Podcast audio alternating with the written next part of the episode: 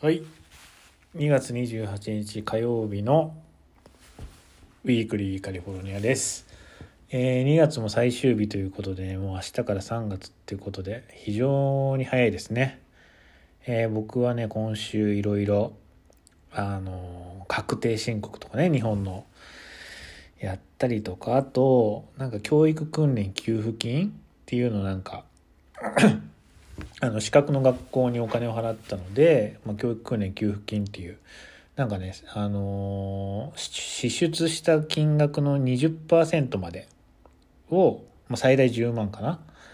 をなんかあの雇用保険入ってた人は補助してくれるっていうことでその申請をやったりとか。まあ申請って言っても実際僕ができないから親にやってもらうための書類とか準備したんですけど。まあそういったものをいろいろやって、えーいましたね。でなんかね天気がすごい悪くて今週。先週ね雪が降ったんですよ。まああの雪降ったって言っても地上で降ったわけじゃなくてまあ山の方山が白くなったんですけどまあなんていうのかな盆地なのかな一応。盆地ではないか。盆地ではないんだけど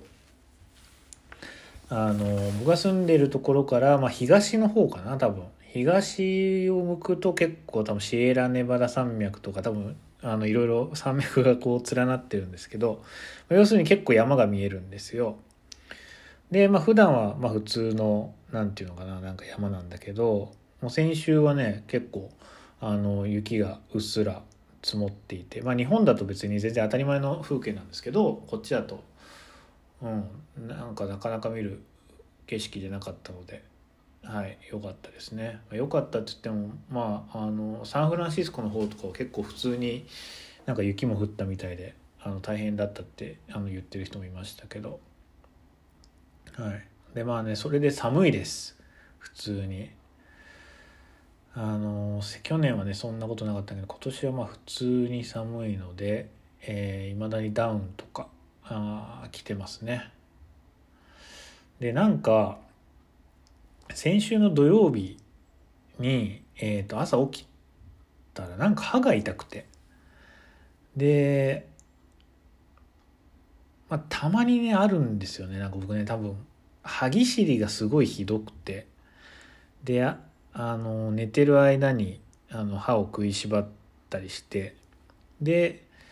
朝起きたら歯がちょっと痛いみたいな、まあ、歯が痛いのか顎が痛いのか分かんないんだけど、まあ、痛いっていう感じ。でもまあそういうのって大体午前中ぐらいで治るんですよね普通は。でもねあの今回の痛みは全然引かなくてでどんどんひどくなっていってで夕方ぐらいにはなんかそれのせいで頭痛とか肩こりもなんかするようになってああこれなんかやばいなと思って。いつもと全然違うじゃんと思って。これもしかしたら歯ぎしりとかじゃなくてなんか普通に虫歯とかで気づかなかったけど急になんか虫歯が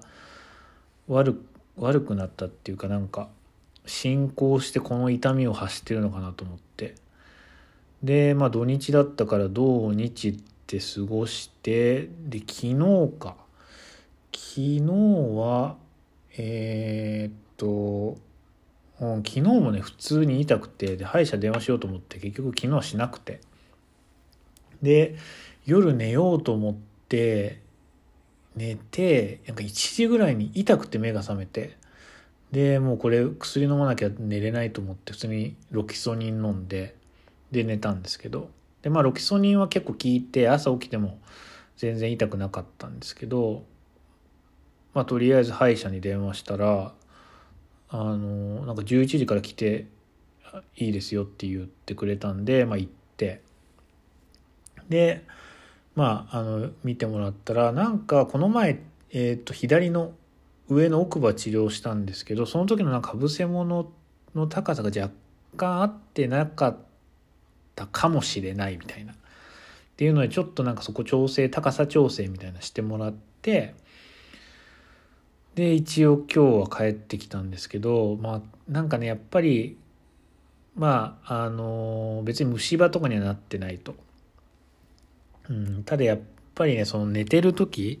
の歯ぎしりとかまあ普通に起きてる時でも僕ね無意識に歯を食いしばっちゃってる時があるんですよそれでたまに自分で気づいてやめるんですけどほんとね無意識でやっちゃうんですねそれをだからなんかそれがあの、もうそれを治さないことにはやめないことにはもう根本的な治療はできないと。まあ当たり前ですよね。うん。でまあそれがまあ強制とかなんだろうけど。はい、まあなんか矯正をしたところで別に歯ぎしりがなくなるわけじゃなくて食いしばりとか。なんかその食いしばりとか歯ぎしりした時に僕のなんか歯並びだとその奥歯だけに力が入ってるらしいんですよね。だからもう奥歯がすごい傷ついてなんか軽いめっちゃちっちゃいひびも入ってるとか言って今日言われたんですけど。でそれをあの、まあ、マウスえっ、ー、と矯正することであのなんだろう分散じゃないけど他の歯と分散させてで一つの歯の負担をまあ負担が過度にかからないようにするっていう、まあ、方法らしくてうんまあでも矯正って言ってもね矯正はしたいんだけど、まあ、矯正ってそんな一日やってすぐ矯正されるわけじゃないから、まあ、結構長い戦いですよね。うんまあ、だからその矯正もなるべく早めにしたいっていうことを伝えてで分かりましたっていうことででえー、っと明日、まあ、それとはまた別でマウスピースをちょっと作りに行くことになって今も普通に日本で、えー、ともう僕ね5年6年ぐらい前から歯ぎしりがやばいってもう自覚があったので歯医者であのマウスピース作ってもらったんですけどなんかそのマウスピースが素材がちょっとわからないんですけどなんかちょっとゴムっぽい素材で上の歯だけにつけるんですけどなんかね経年劣化みたいなのをしていて毎日ちゃんと、まあ、当たり前だけど洗ってるんですけどなんかねその素材自体が黄ばんでくるっていうかなんか汚れてきてもその汚れが取れないみたいになってて僕なんかそれがすごい嫌で。でだからなんかもうね上に汚れがついてるとかじゃなくてもう素材がね完全に劣化しちゃってるみたいな、うん、感じで。でまあ妻も同じ歯医者に行ってるんだけどそこでなんか妻が作ってもらったマウスピースはゴムとかじゃなくてねもうちょっと薄い素材でで上下の歯どっちもつけるみたいなタイプで、まあ、僕もそっちの方がいいなと思って多分それの方が清潔に保ちやすいというか多分素材自体もあんまり劣化しなさそうだったのででとりあえず明日あの型取ってくれるってことなんで明日また歯医者に行ってきます。いやほんとねこれもう歯はね大事だけど大事だけど大変ですねこれメンテナンスっていうか。うん。本当ね子供の時に親にね強制するかって言われた時になんで僕断ったんだろうなって今本当反省してますけどそれもし断ってなかったらあのまあ強制もう一回やる必要もなかったし歯ぎしりももしかしたらマシだったかもしれないし、まあ、虫歯にもねなりづらかったかもしれないし、まあ、いろんなこうメリットがあったかもしれないんだけど、僕はなんかあの金属のあれをはめるのがすごい嫌で、まあ、普通に断ったっていうね、うん。まあ、なかなかわからないからね子供の時は。大人にならないと歯って大事だなって思わないですよね。僕もねほんとここ最近だけど、うん、もうアメリカ来てから相当金使ってますからね歯医者に。もうなどれぐらい使っても50万ぐらい使ってるんじゃないかな。高いんですよね。めちゃめちゃ。とにかくただの虫歯治すのに普通に5万とかしますからね。あの保険適用した後で。で普通にかぶせ物とかすると15万とかするんで1本。あのセラミックのねかぶせ物すると、まあ、セラミックしかないんですよね基本的に。銀歯っていうのはむしろなんか特注になるから日本だと銀歯があの健康保険対象だけどこっちはあの銀歯っていうのは通常はつけないのでなんか特注になるらしいんですよね。オーダーメイドみたいな。でオーダーメイドだからなぜかセラミックより高いっていう、まあ、謎の現象が発生するらしいんですけど、まあ、とにかくまあそのセラミックのかぶせ物とかすると1本普通に15万ぐらいかかるのでもうね歯のために仕事してるようなもんですからね、まあ、大げさだけど、うん。まあ、でもまあそれぐらい歯は大事っていうことで、えー、ちょっとしっかりケアしていきたいなと思います。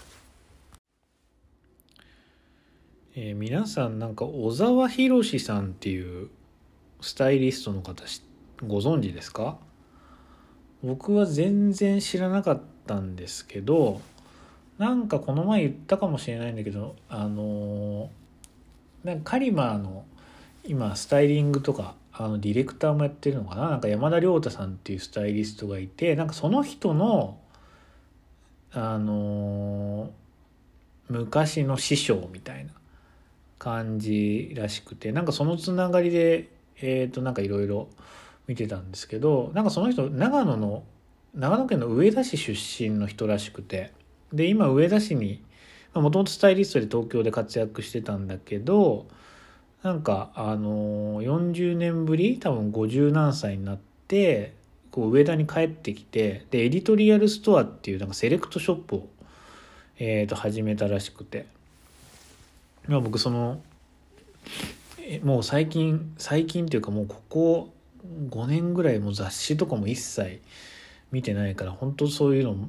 完全に疎かったから全然知らなかったんですけど、まあ、なんかそのエディトリアルストアっていうのを、まあ、上田市で始めた。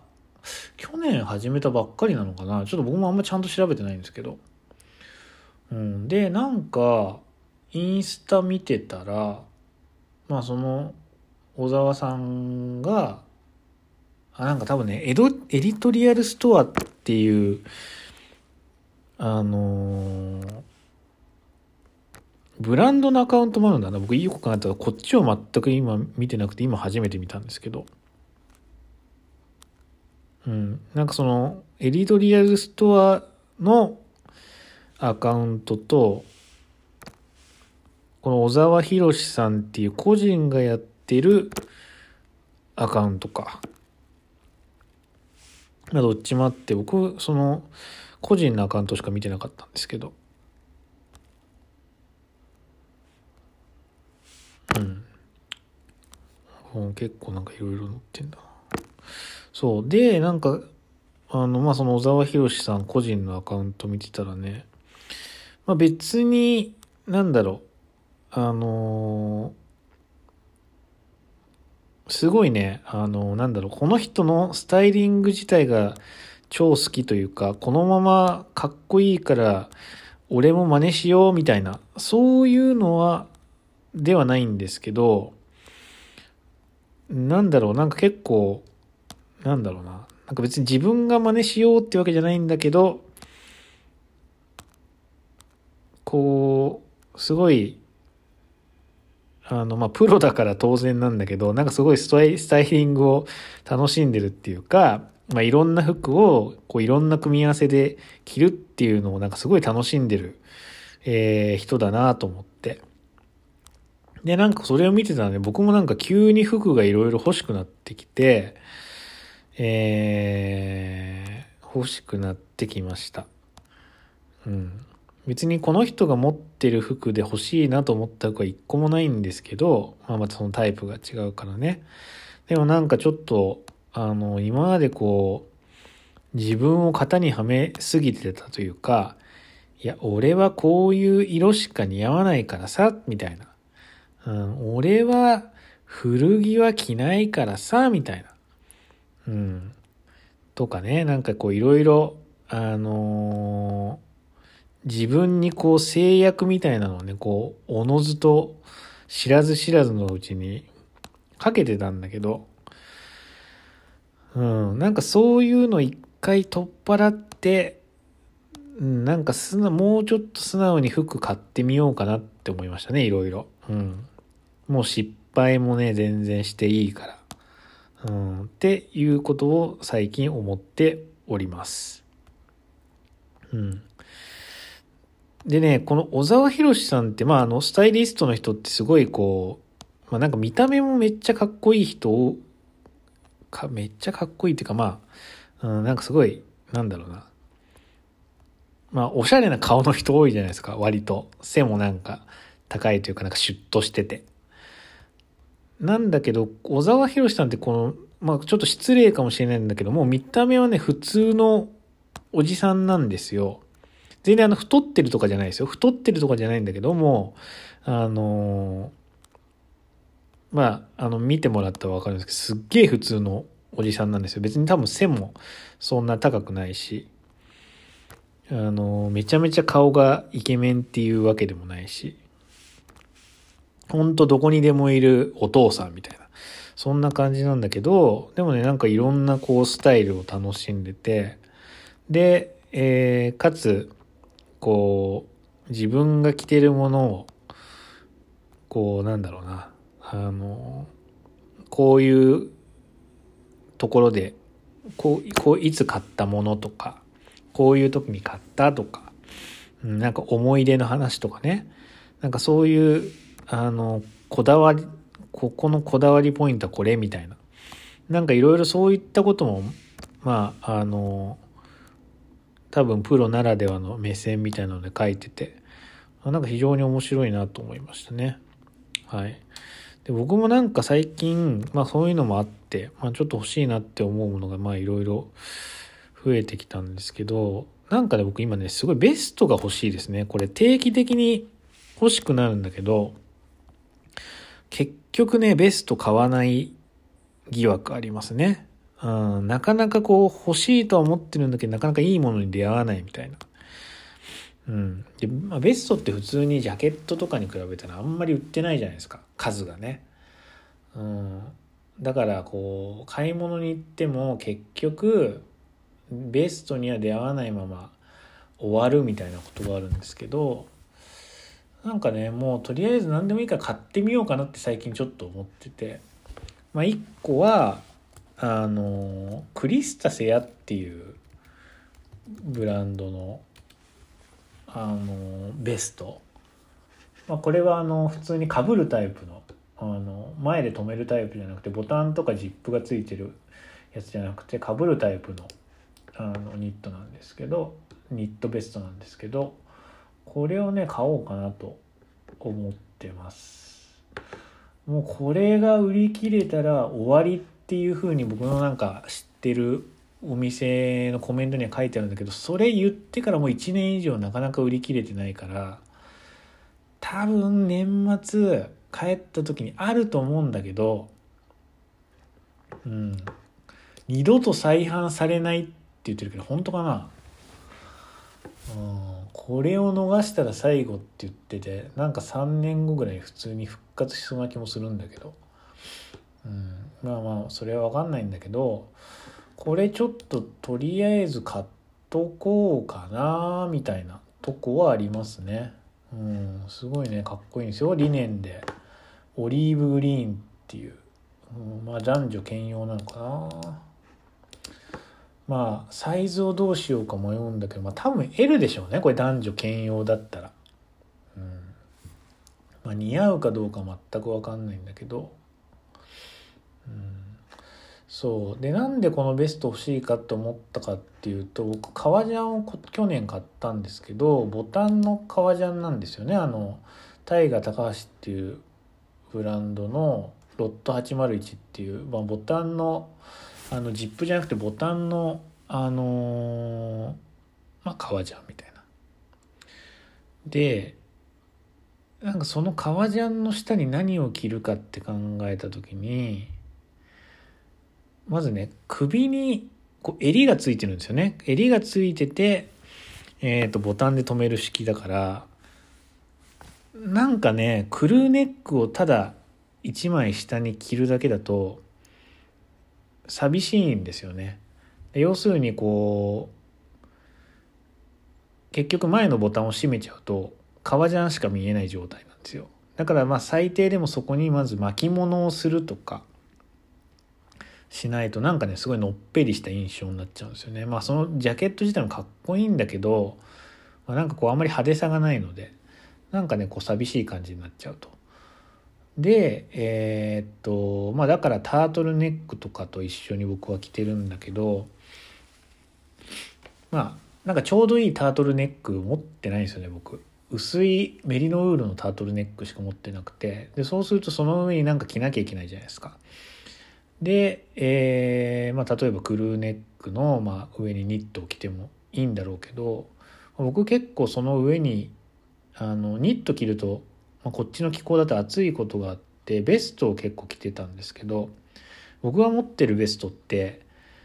あの前をボタンで留めるやつかジップで上げるやつしかないんですよ。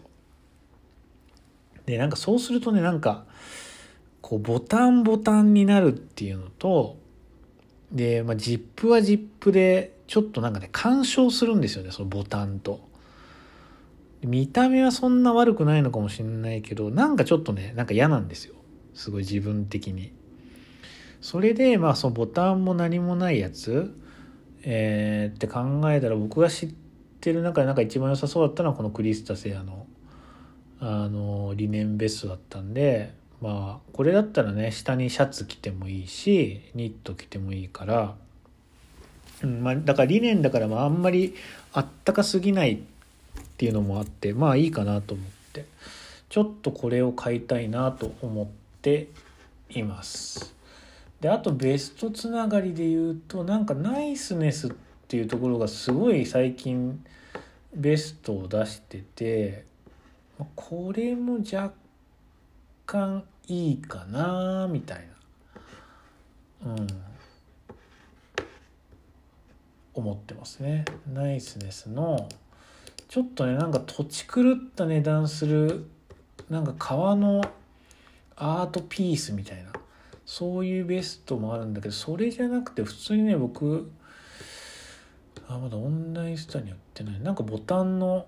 あのー、ちょっとジレみたいな。ちょっとこだわったジレみたいな。ベストもいいかなと思ってますね。うん。まあ、なんかベストっていいんですよね。なんか割とあのー、使いやすいっていうか。うん。まあ普通にナイスネスのカシミヤベストもありますね。普通によく考えたら。うん。ちょっと最近ナイスネスも若干気になってますね。僕一回も試着したことないからちょっとねなかなか買えないんだけどうんこのコールドウェザーコートとかいうやつちょっと欲しいんですよね。L か。もうなんかよくわかんないけどこのコールドウェザーコートって別にゴアテックスとかじゃないらしいんだけどなんか日本のあの日本で初めて軍服の生地をの正規工場になったなんか工場みたいなとこで作ったやつでなんか水に濡れることで繊維が膨張して水を通さなくなるみたいな。いやこれ欲しいなちょっと。うん。ナイスネスのベルトよりかはこのウェザーコート欲しいですねどっちかって言ったら。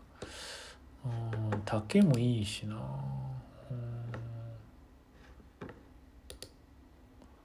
うん。いやこれはあり。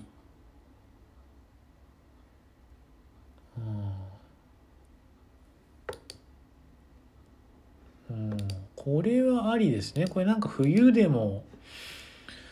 あ秋から春ぐらいまでずっと着れそうだしこれはあり、う、値段もまあ意外に安いしね。13万2000円で。うん、まあ、これを買うのもありだけどまあちょっとやっぱねこれも結局試着できない問題がありますからね。なんで何なんだろうなこのいない時に限って欲しいものが出るっていうね。うん。はい。まあそんな感じですね。あとねこれもよくわかんないけど小森の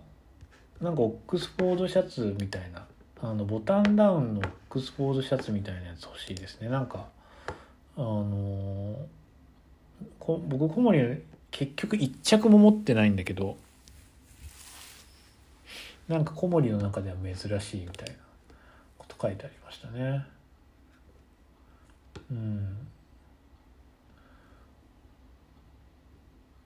なんかエモーショナルな小森さんが急にやりたいと思ったエモーショナルなプロダクトはこれリピートしないことが多いって言ってリピートしない商法みたいな。うん感じがちょっとあれか。オーバー気味の感じなのか。なやっぱオーバーなやつなんか流行ってるんですね今も。うん、若干欲しいなこれも。オンラインストア。うん。まあなんかよくわかんないけど僕の友達も言ってたんですけどまあ最悪これ着れなかったら売ればいいしね。着なかったら、まあ、僕もサイズ合うか分かんないけど買って年末まで保管しといて着れなかったら新品で売ればいいんですよね。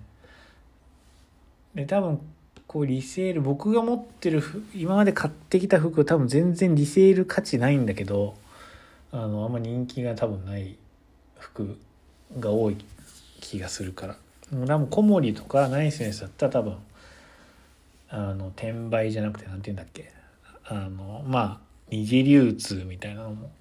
多分させやすいんだろうななんか友達がなんか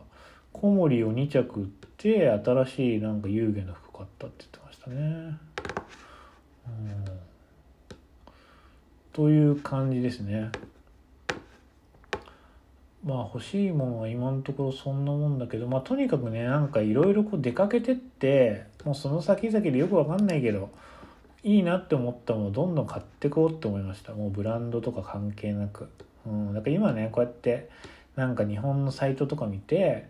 ああこれ欲しいなとか言ってまあ思ってるけど、まあ、そういうのはそういうので置いておいてそういうのはそういうので欲しければ買って、まあ、こっちでねえーと、しか出会えないものもきっとあるだろうから、まあ、なんかこう街に出かけてっていろいろこう買っていきたいなと今思っています。はい。なんかね友達のポッドキャストを聞いてたらミニマリズムミニマリスト支部っていう人がなんかいるらしいですねどうも。うん、なんか僕もあんまり知らなかったんだけどミニマリスト渋さんのホームページに行ったらまあなんか最近全然この人活動してないのかな。多分ブログはあんまもうか金にならないからもうブログは多分や更新してないのかもしれないけど。なんかいろいろ2021年7月版全持ち物リスト219個と所有の理由まとめとかそういう2019年版物を減らすために買ってよかったもの4つみたいな、うん、なんかそういういろいろえー、っとなんかブログが書かれてますけどまあなんかこの人とりあえずあの単純にでもすごいですね。なんかこういうただ物を持たないっていうブログやってるだけでねこうやってなんか商売までつなげてまあすごいなんか才能まだ30歳にもなってないのか。20代で、ね、なんか成功されて普通になんかすごい才能は多分あるんでしょうねきっと。うん。まあ、でもなんかうさんくさいなって思うのはなんかもうこの人ウィキ ウィキペディアもあるんですけどなんかウィキペディアになんかあのミニマリスト支部の生い立ちとかなんかいろいろ書いてあるんですよなんか。うん。なんかね親が自己破産してでなんかお母さんと妹と3人で暮らしをしたと。うん、あでもなんでミニマリストになったかっていうの書いてねえな。まあ、よくわかんないけどなんかいろいろきっかけがあったんでしょうねなんかそういう生い立ちかわかんないけどうんへえうん。でもねこの人なんかすごいね僕結局こうミニマリスト支部もそうだしあのこんまりっていう人いますよね。こんまりもそうだと思うんだけど最終的に「お前ら物売るんかい」っていう。なんかこの渋さんはなんか作品渋の作品リストとか言ってでなんか手ぶら財布とかいうあの iPhone の裏に貼り付けるケースあるじゃないですか。うん。1万4800円もするもんこれ。たっ。けいやこれ全然何にも多分新しくないですよ。普通にあのー、普通にこれ合皮なのかな？さすがに本物のレザーなのかなこれ。1万4800円高すぎだろう。あリサイクルレザーか。いやたっけ僕もなんかあの Apple の純正のあの貼り付けるやつ使ってますけど MagSafe みたいな。それでも5,000円ぐらいですしね。それより3倍ぐらい高いとか言って高すぎだろう。でなんかカードとそういうよくわかんないんだけどその写真見るとスマホの裏にまあそのカバンみたいなその手ぶら財布ってやつつけるとカードが3枚あとお札が何枚か入っててで鍵と小銭が入るんですけどうんなんかミニマリストってこんなにいっぱい持つの？ものまず。ちょっと僕それがよくわからないんだけど。うん。結局持つんかいみたいな。僕も普段カード3枚しか入らないそのなんだろう。アップル純正のカードケースにえっ、ー、とクレジットカードと免許証と健康保険証だけ入れてますけどね。多分支部よりもミニその財布に関してはミニマルだと思うけど。実際これ支部が使ってるか分かんないけどねこれ。うん。じゃ次の作品いってみましょうか。手ぶらエコバッグとか言って2100円か3700円高え。うん。すごいねこれ。これを持ってく意味何なんだろうね。なんでこれじゃなきゃいけないんだろう。世の中にいっぱいもうエコバッグって死ぬほど出てると思うけどなんでこれじゃなきゃダメなんだろうな。はい次。次薄いリュックとか言って。1万8000円。本体の厚みは2センチ。うんこれもね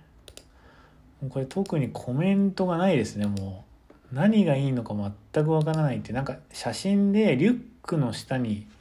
コートの中に着込むインナーリュックとしての活用もって書いてあるけど。どういう意味があるんだろうねこれ。うん、です。極めつきはこれですよ。バックレスコートとか言って。なんかテアトラのパクリみたいな。バックレスコート5万9400円しますからね。すっげえ高えな。アバハウスとかいう僕全く買ったことない店となんかコラボレーションしてますけどなんかアバハウスっていうとこもなんか服屋の教授みたいなのないのかなこれ。うん意味がわからないなこれ。カバンのようなコートとか言って折りたたんだらカバンになるらしい。カバン型。カバン型になるとか言って意味がわかんないな。こうメイドインチャイナポリエステルで多分全く防寒性なくただいっぱいポケットがついてるコートっていうので5万9400円とか言って。なんかテアトラにデバイスコートってありますよね。ちょっと待って。デバイスコートこれいくらするんだろうな。デバイスコート。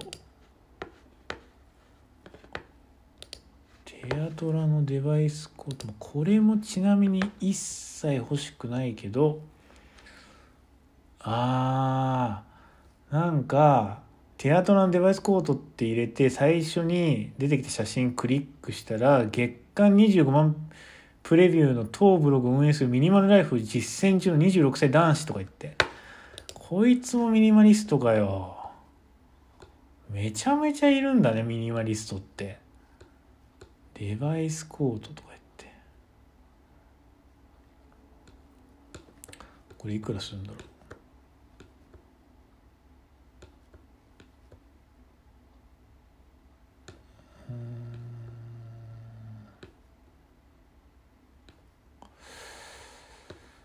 いくらするのかは書いてないな。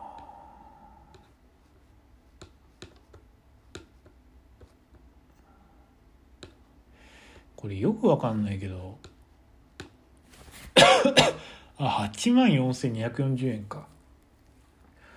もともと7万7760円だけど値上げして8万4240円だったと。うん。いやこれに8万円は出さないしまあただ支部のミニマリストバックレスコートに6万出すんだったらまあティアトラ買いますねこれ僕だったら。誰が買うねんこのバックレスコートっていう、うん、大体なんかこの物持たないって言ってんのに物を入れるコート持つんかいっていうね。なんかそれめっちゃ矛盾だと思うんだけど。別にこれリュックにするかリュあのカバンにするリュックにするかコートに入れるかの違いでしょこれ。うん。こうまやかしみたいなものにまや騙されんなよって思いますけどね。でなんか YouTube もやってて YouTube 見たらなんか20万プレビューとか言って。だからめっちゃ人気あるんだねこの人。うんこんなに物減らしてどうすんだろうっていう。うんそうだからなんで結局ねこの人たち物はいらないとか言って手ぶらで生きるとか言って最終的に自分が稼ぐために物を販売するんじゃんっていうなんかそこになんか超矛盾を感じるしなんかねこの支部が僕ちょっと嫌なのは別にいいんだけど支部支部もいいんだけど渋谷直人っていうの本名、うん、なんかこのなんかへりくつみたいな言言ってるなと。なんかミニマリズムへの見解ってウィキペディアに書いてあるんですけどミニマリストの語源であるミニマリズムがもとより1900年代の建築や音楽美術などアートが語源でありあえて必要最小限の要素だけを残す表現スタイルとしてミニマルアートの専門家をミニマリストと呼んでいた歴史的背景を例にミニマリズムイコール協調と自身の著書や著書やメディアで説明することが多いとか言って。ミニマリストの間で使われる標語「レス・イズ・モア」より少ないことはより豊かであるは近代建築三大巨匠であるミース・ファンデル・ローエが提唱した言葉であるとか言って。うん。なんかへりくつですよねこれ。ミース・ファンデル・ローエが言ってるレス・イズ・モアって多分こういうことじゃないでしょ絶対。うん。カバンバックレスコートじゃないでしょミース・ファンデル・ローエが言ってるの。うん、なんかそもそもミース・ファンデル・ローエってってなんかレスレス・イズ・モアもそうだけどなんか神は細部に宿るとかもミース・ファンデル・ローですよね多分。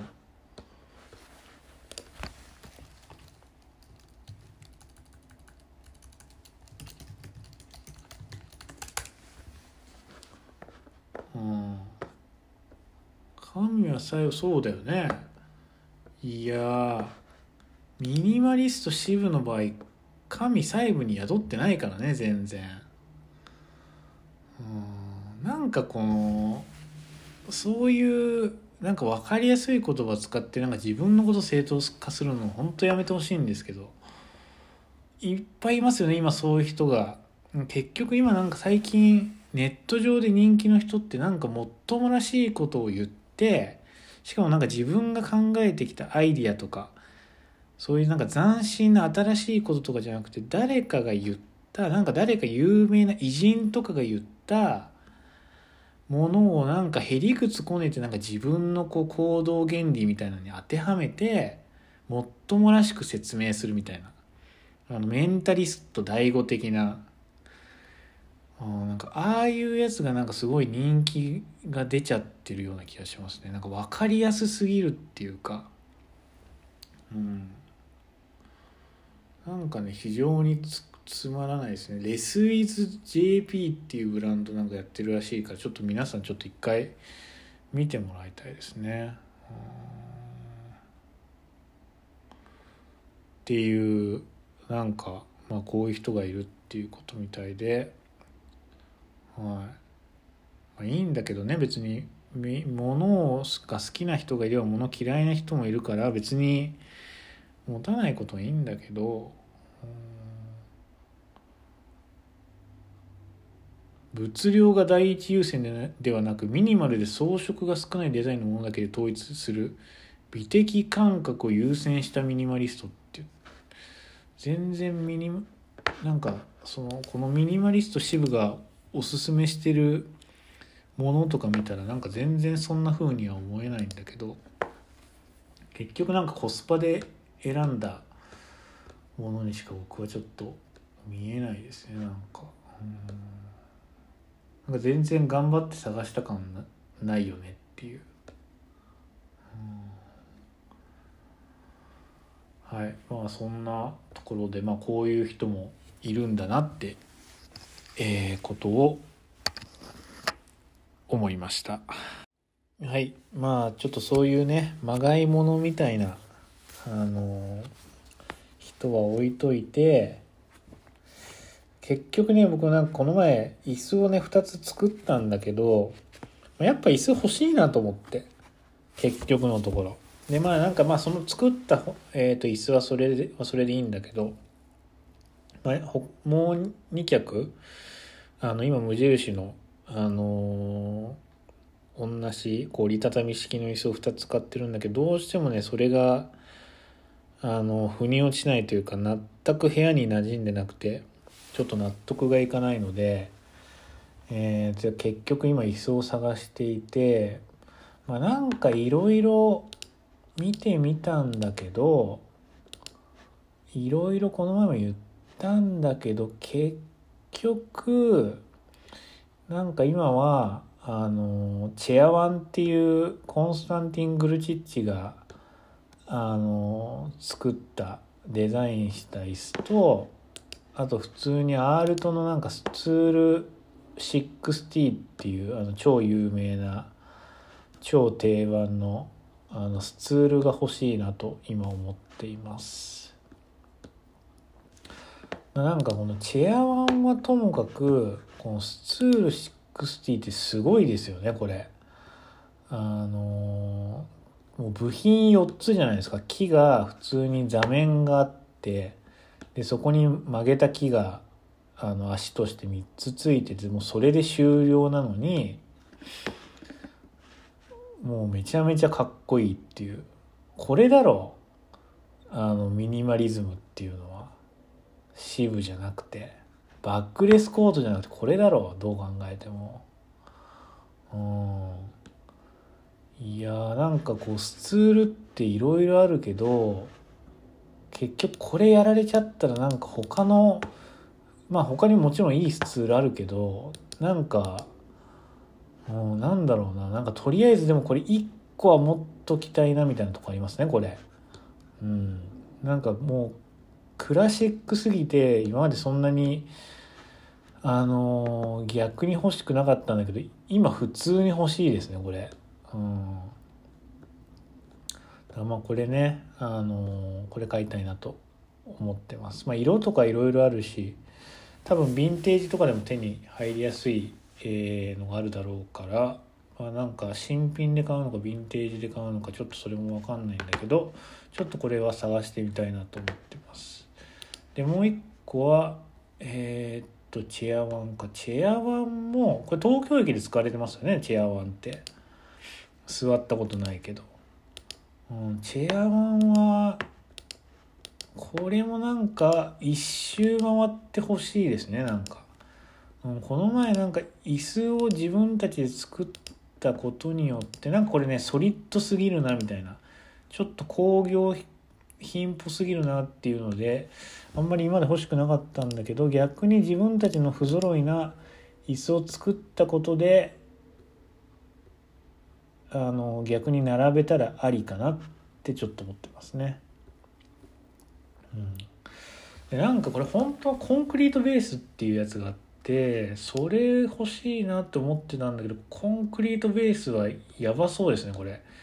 傷まず下が足がコンクリートになってるから多分傷がめちゃめちゃつくっていうのと重さ35重さ35キロだからこれちょっと椅子引こうと思っても多分それ容易には引けないっていう。うん。これは毎日がなんか筋トレみたいになっちゃいますね、まあ、だから普通の足のやつの方があまあいいかなと思いますがこれもうんちょっと欲しいと思ってます。これ受注生産なのか。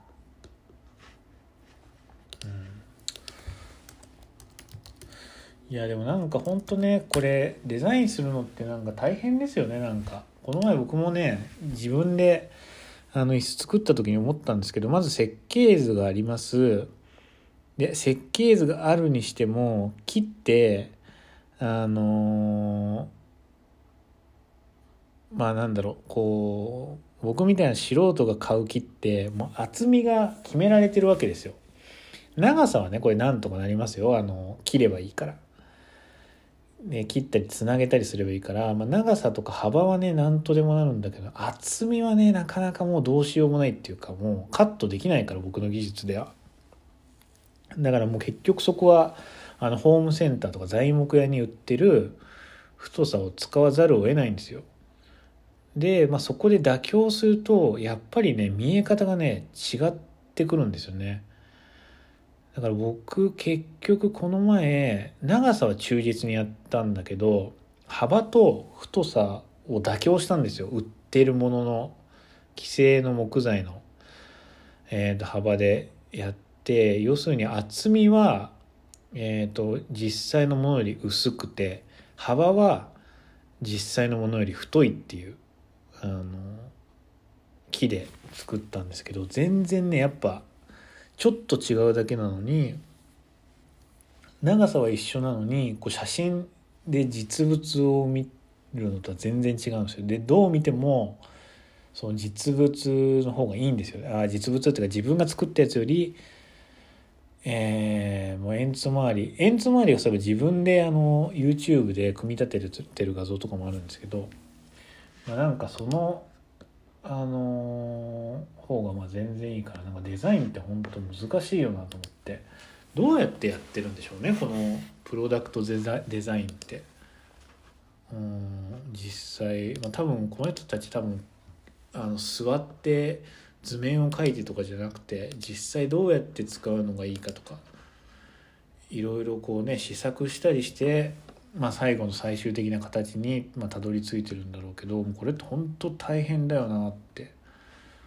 思いますね。なんかあの山中俊二さんっていう プロダクト有名なプロダクトデザイナーの人が昔やってた「デザインの骨格」っていうブログがあって僕それすごい好きで、あのたまに読み返したりするんですけどなんか本にもなってるんですけど普通にブログで全編えー、と読めるから興味のある人はちょっと読んでもらいたいんですけどまあなんかどういうきっかけで、えー、とこの人ねなんかちょっと僕思い出せないんだけど Suica。Suica ってあのピッてやる改札についてる Suica のえっ、ー、と改札をもう Suica をピッてあのやる時にどの角度が一番こうスムーズに、えーまあ、人がこうピッてタッチして通れるかとかなんかそのあの機械のねあのデザイン協力とか多分してるんですよね確か。ちょっと今思い出せる例がそれだけなんだけど。まあでもとにかくあのあとはえっ、と平野啓一郎の形だけの愛だったかなあの義足のモデルプロダクトデザイナーが主人公で義足になっちゃったモデルの人の義足をデザインするっていう小説があるんだけど、ま、なんかねそのモデルではないらしいんだけど実際は。なんかよくそのモデルですかって聞かれるって書いてあったんだけどブログに実際はそのモデルではないらしいんだけどこの山中俊二さんもあの義足をデザインされていて、まあ、それについてのブログとか、まあ、あの自分の周りにある既製品がこれってこういうふうにデザインされてるんじゃないかとかあこういう理由でこういうデザインになってるんだねとか、まあ、プロならではの視点でまあいろいろ書かれてて本当にねこれ面白いのでこれぜひね読んでいただきたいなと思うんですけどうんだからなんかこういうことだよね。そのデザインってさ、うん、なんかコートにポケットいっぱいつけるのデザインじゃないよね。あの薄財布薄くするとか、うん、結局。なんか最近そういうの多いですよね。なんかその機能性っていう言葉を使うことでなんかそのデザインをあの犠牲にするっていうことを今日もうデザインを犠牲するデザインを犠牲にするっていうことで妥協するみたいな。なんか最近マジでそういうの多いなと思って。なんかそういうまがいものにみんなつられちゃうみたいなね。コスパとかやっぱ機能性ってことがみんな大好きだもんね。うんまあ、ミニマリスト支部は置いといても本当にでもなんか最近そういう製品ばっかりになってきちゃってなんかそれはちょっとつまんないなって思いますね。やっぱなんかその昔の人が伝統的なやり方で作ったものとか、まあ、そういうね昔の伝統をこう引き継いで現代にその工法とかねやり方をこう引き継いできたものをこう現代のものに、まあ、投影してるものとかあとはもう普通に最先端の生地さっき言ったウェザーコートみたいに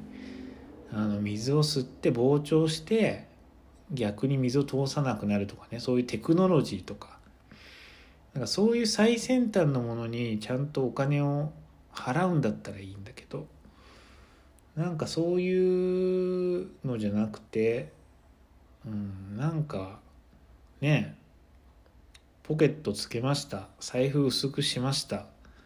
うん、小さく折りたためますっていう。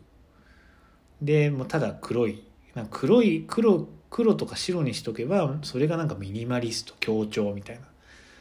うん、なんかそれは結構もう冒涜してますよね。なんか人間が培ってきたものをかなり冒涜してますよね。本当この人たちは、うん、なんか別にそんなにあれだったんだけどなんか喋ってたらちょっと腹立ってきますね。なんか。うん。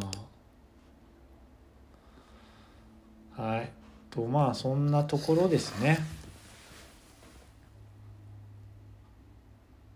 はい。